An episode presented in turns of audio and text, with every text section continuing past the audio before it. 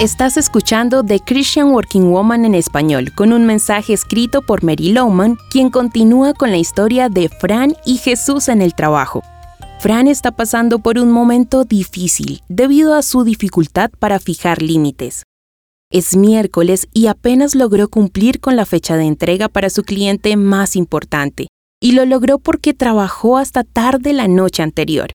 ¿Recuerdas que se dejó convencer de una compañera para ayudarle por solo 10 minutos que se convirtieron en 3 horas? Ahora se encuentra exhausta y con sueño contando los minutos para regresar a casa.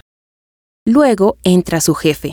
Fran, si no estás ocupada esta noche me gustaría que me acompañaras a una cena con el vicepresidente de mercadeo. Ya sabes que él está de visita esta semana. Le he hablado mucho de tus logros y han contribuido a nuestro éxito. Él pregunta si quieres acompañarnos. ¿Puedes? No lo hagas, Fran.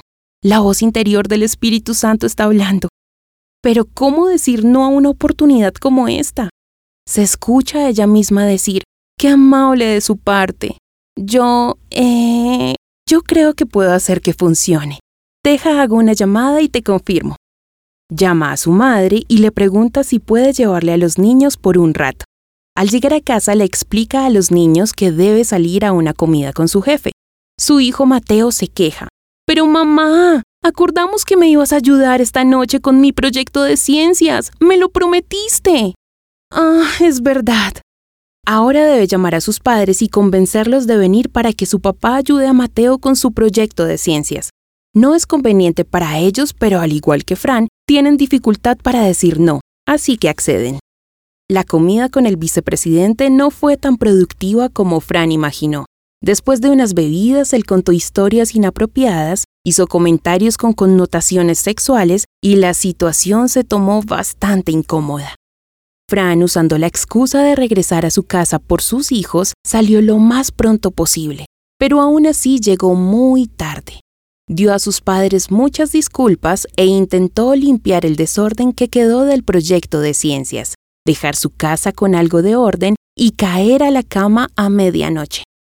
El no fijar límites trae consecuencias para ti y también afecta a todos los que te rodean.